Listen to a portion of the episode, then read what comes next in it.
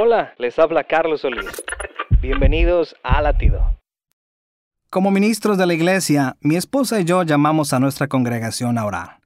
Pero no es hasta que les preguntamos, ¿hay algo en especial por lo que quiera que oremos? Que recibimos gran cantidad de peticiones. Para nosotros es importante que nadie se quede con las ganas de poner su situación en las manos de Dios. Mateo 7:7 dice, pidan y se les dará, busquen y encontrarán, llamen y se les abrirá. Te propongo que hagas una noche de complacencias de oración con tu familia. Expongan sus peticiones y oren unos por los otros. Este ejercicio los fortalecerá en la fe y comunión con Dios y el tiempo con tu familia será sensacional.